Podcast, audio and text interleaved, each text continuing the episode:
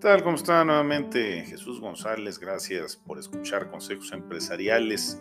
Y les voy a platicar eh, sobre derechos humanos, sobre aspectos relacionados al cumplimiento efectivamente de derechos humanos, eh, trabajo forzado, trabajo infantil y muchos otros temas relacionados a sostenibilidad desde una perspectiva social Gracias nuevamente por acompañarnos en Consejos Empresariales.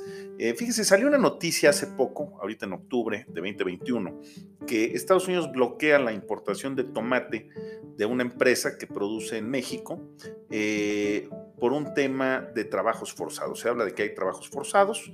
Eh, la empresa se llama Hortícola Tom o Agropecuarios Tom.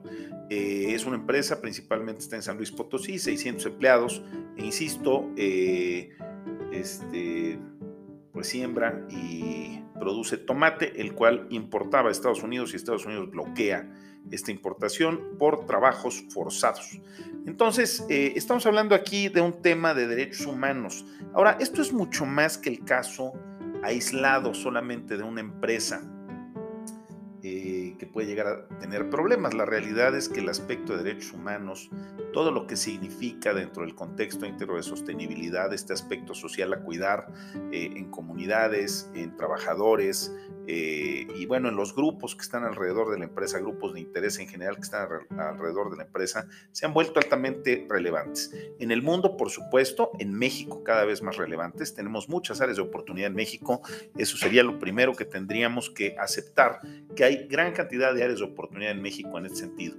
Eh, por ejemplo, el Departamento del Trabajo de los Estados Unidos eh, tiene unos listados en donde presenta donde hay abusos dentro de la cadena de suministro eh, en los grupos que están relacionados a la misma. México tiene cerca de 15 productos en los que oficial formalmente, si usted le da en Google, va a encontrar que hay cerca de 15 productos en donde se habla que hay un tema, eh, pues digo, no solamente son trabajos forzados, hay trabajo infantil y otro tipo de abusos en los cuales las, las cadenas de suministro se pueden ver involucradas. Dentro de los productos va a haber el frijol, chile, tomate, eh, el tabaco, etcétera. ¿no? Entonces, eh, estamos en blanco y negro como país señalados donde se habla de que hay trabajo forzado. En Europa el día de hoy ya hay asociaciones que están eh, levantando la voz y pidiendo que hay una prohibición a ciertos productos de América Latina donde se considera que hay eh, niños involucrados en esta cadena de suministro. Nuevamente, pues algodón, eh, tabaco, y otro tipo de productos del agro y no solo del agro, eh, también eh, la producción de eh, carne, etcétera. Entonces ya empieza a volverse un tema preocupante. Si nosotros nos vamos un poquito a la historia de los derechos humanos, que creo que es importante verla, alguien diría, bueno, ¿y esto de dónde surge? No? digo, por supuesto es importante, pero no quiero dejarlo solo en un aspecto moral o, de que cada quien pueda llegar a pensar algo distinto. Hay toda una, camino que se ha dado a través del tiempo, en donde finalmente el tema de derechos humanos se ha fortalecido y se le ha dado un marco muy claro, en donde eh, no deja lugar a interpretaciones. Y lo que está buscando el mundo, un mundo globalizado, esto es muy importante entender, es que eh, no haya un país que respete derechos humanos, pero que su cadena de suministro pues incumpla con los derechos humanos. ¿Esto qué quiere decir? Eh, que usted esté con una empresa totalmente institucional y diga, oye, cumple todos los estándares, leyes, respeta estas reglas, etcétera, pero sin embargo sus proveedores, por ejemplo, eh, pues tengan esclavos, ¿no? O tengan niños trabajando. Eso es lo que se está tratando de evitar, desgraciadamente, dependiendo de la economía en distintas regiones, pues esto cada vez eh, e-, es común, desafortunadamente, pero hay países que ya están castigando. No solo países a nivel ente de gobierno, sino adicionalmente empresas que dentro de sus políticas restringen y dicen que no tendrán relación con proveedores eh, que tengan este tipo de acciones o que no vayan hacia lo que es la sostenibilidad, en este caso en lo social, aunque hay otras que van hacia lo ambiental, etcétera. Entonces, el mensaje es, si usted quiere trabajar global, si usted quiere tener un relacionamiento con organizaciones de primer nivel, eh, pues tiene que pensar en este tipo de temas. Tiene que ver que debe, tiene que cumplir ciertas reglas y ser muy transparente, tanto en sus acciones como en la revelación de las mismas. Acción más difusión, ya lo hemos platicado. Ahora, eh, dando un poquito la historia, para no dejarlo solo en, en, un tema aislado de una empresa en San Luis Potosí, eh, el tema de derechos humanos, pues pudiéramos hablar de cientos, miles de años, ¿no? Pero vamos a hablar de la historia reciente. En 1945 se forma eh, las Naciones Unidas, resultado de la Segunda Guerra Mundial y todo lo que sucede ahí. Y para 1948 hay una Declaración Universal de los Derechos Humanos con muchos puntos claros, formales, establecidos, que el mundo se compromete a cumplir. Ahora empieza a haber eh, énfasis en temas adicionales que se consideran relevantes en derechos humanos y en donde tal vez no era tan claro o, había eh, campo para que hubiera discrepancias que pues, se consideraba tenían que cerrarse. Eh, por ejemplo, en 1965 viene, se, se, habla de la discriminación racial eh, se busca cerrar el tema de la discriminación racial. En 1965 hay una declaración eh, para evitar la discriminación racial. En 1976 hay una declaración para eh, eliminar o erradicar la discriminación a la mujer. 1976. en 1989 viene la Convención de Derechos de los Niños en 1989. En el año 2006, eh, la Convención para Personas con Discapacidad y en 2007 para personas indígenas. Entonces, como usted ve, bueno, pues empieza a ciertos grupos, empieza a haber ya declaraciones eh, que de alguna manera y reglas que de alguna manera tratan de cerrar eh, la interpretación a qué derechos tienen qué se puede y qué no se puede hacer. Ahora, eh, dicho sea esto, eh, todo eso no lo dejemos solo en una plática de café. A nivel empresarial empieza a haber una presión, una presión relevante para las empresas, eh, sobre todo depende de la industria donde usted esté, para cumplir este tipo de temas. Yo insisto, si usted es una organización que tiene trabajando niños, que puede llegar a dudarse si hay trabajos forzados, si no respeta tanto los temas de ley como condiciones mínimas de trabajo, pues, eh, pues va a ser difícil que pase el filtro para ser proveedor de ciertas organizaciones. Eh, yo aquí platico mucho el aspecto empresarial, eh, me queda muy claro que puede haber un tema también moral donde alguien diga, oye, yo no haría esto, o, alguien tal vez pueda decir, no es tan relevante, pero bueno, si usted ya visto desde una perspectiva empresarial, si quiere jugar a cierto nivel y ser potencial proveedor de ciertas organizaciones, tiene que cumplir con estos lineamientos. Ahora, eh, suena fácil, a lo mejor alguien diría, oye, yo no estoy en el agro, ¿no? Pero la realidad es que como América Latina y como México tenemos realmente áreas de oportunidad muy relevantes en este sentido. Entonces, eh, cuando alguien hace una evaluación, no siempre va a ser tan obvio que solo con cumplir la ley va a cubrir los estándares mínimos de un grupo extranjero que busca que haya este cuidado a los derechos humanos. Eh, y para eso le voy a hablar de un estándar. Hay estándares, porque no quiero nada más que confíe en la palabra de Jesús González, sino hay estándares específicos que se deben de seguir. Eh, y que cubriendo estos estándares son verificables adicionalmente. Eh, pues alguien diría, oye, sí cumple y cubre con el tema de derechos humanos o no lo hace, ¿no? Entonces, eh, uno de estos estándares es el SA8000. SA viene del Social Accountability International, que es una asociación que efectivamente busca el cumplimiento en temas sociales mínimos y es una certificación o es viable de generar una certificación social para pues, fábricas, eh, para el agro, organizaciones en el mundo, cuyo enfoque va al trato justo de los trabajadores eh, en todos los sectores y bajo parámetros mínimos. Entonces, eso es lo que hace el SA8000, una certificación, dura tres años una vez que usted es certificado y que busca reducir el criterio en qué significa derechos humanos.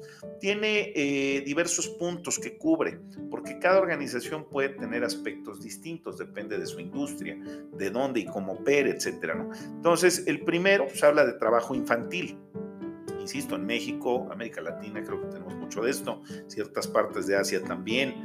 Eh, trabajo infantil, segundo, trabajo forzoso. Es decir, como trabajo forzoso, eh, no quiero que piensen en alguien encadenado, pero sí condiciones eh, fuera de lo mínimo aceptado por derechos humanos, trabajar más de ocho horas al día, que no sean reconocidos ciertos derechos, etcétera, ¿no?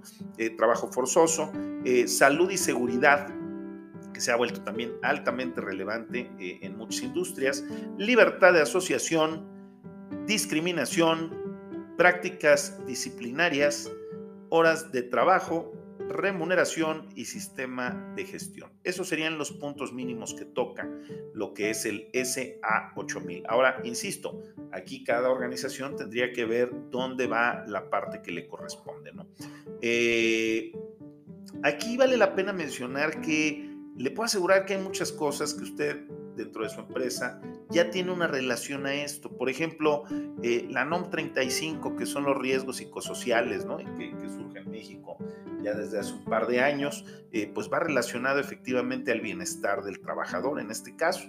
Eh, lo que es el TEMEC, ahorita que es este tratado este, con Estados Unidos, Canadá, México, eh, pues tiene mucha relación eh, también con este tipo de, gestión frente a derechos humanos. Eh, tuvimos un caso reciente, seguramente lo recordará, en mayo de 2021, donde en General Motors, en una planta de Silao, una planta inmensa, pues viene una controversia que genera la autoridad de Estados Unidos, porque menciona que había un problema en cuanto a las reglas de libertad de asociación, llámese los sindicatos en este caso.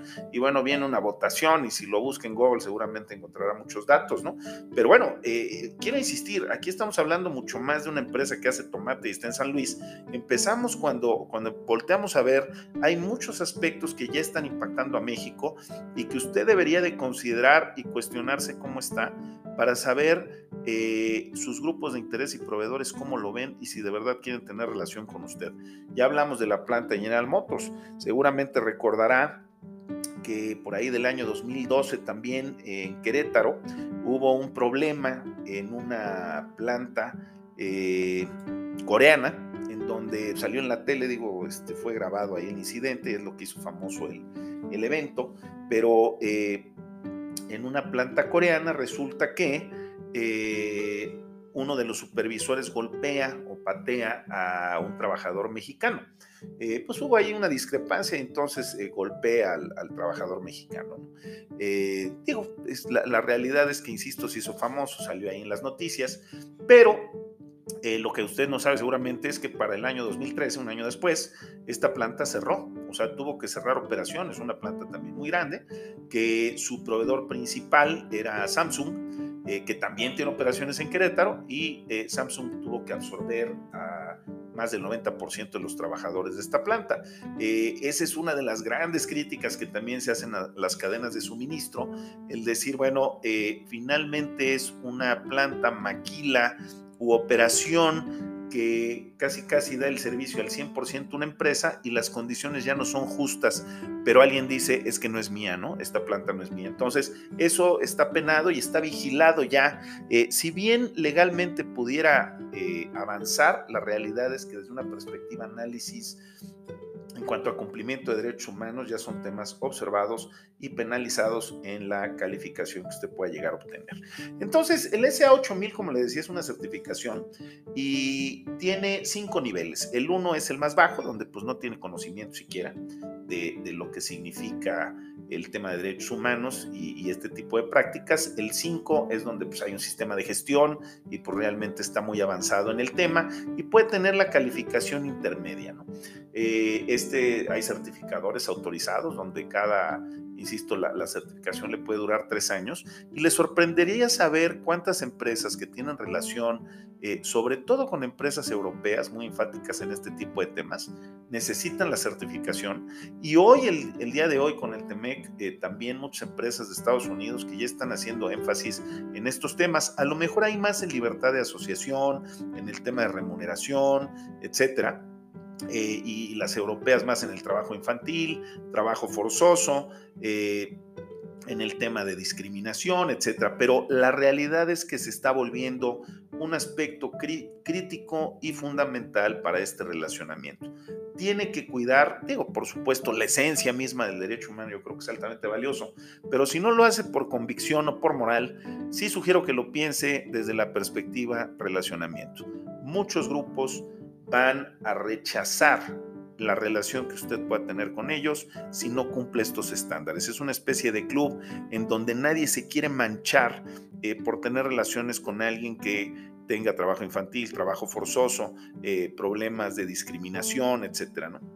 El tema de seguridad y salud todavía es muchísimo más amplio.